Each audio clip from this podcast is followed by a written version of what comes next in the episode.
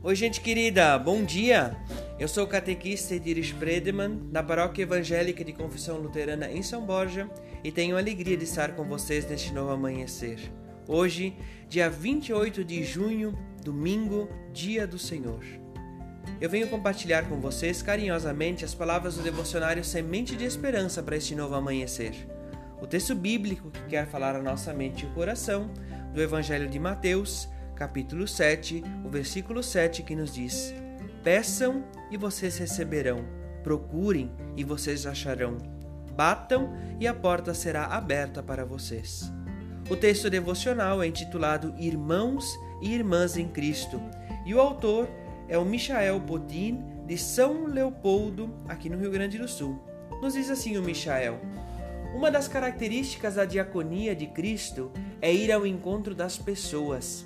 Em Lucas, o capítulo 22, o versículo 27, Jesus assim afirma: No meio de vós estou como diácono. Como diácono é característica de servo. Ele quer saber das nossas dificuldades, dos nossos problemas, das nossas aflições, das nossas angústias.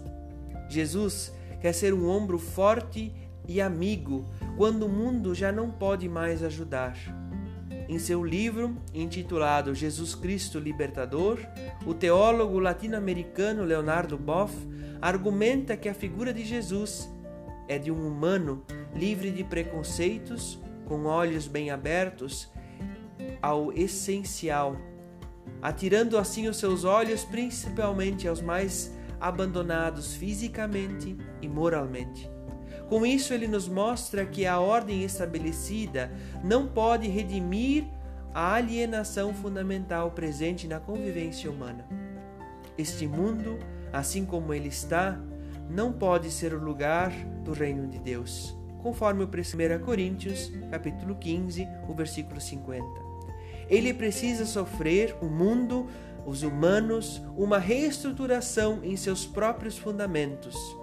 O que nos salva é o amor, a aceitação desprendida de outros e o total abertura para Deus.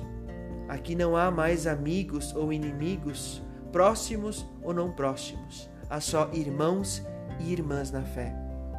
Felizes as pessoas que têm sede e fome de fazer a vontade de Deus, porque eles e elas serão plenamente saciados em Cristo Jesus. Que Deus guarde o seu dia, sua família, a sua casa, que Deus guarde a sua vida em Cristo Jesus. Amém.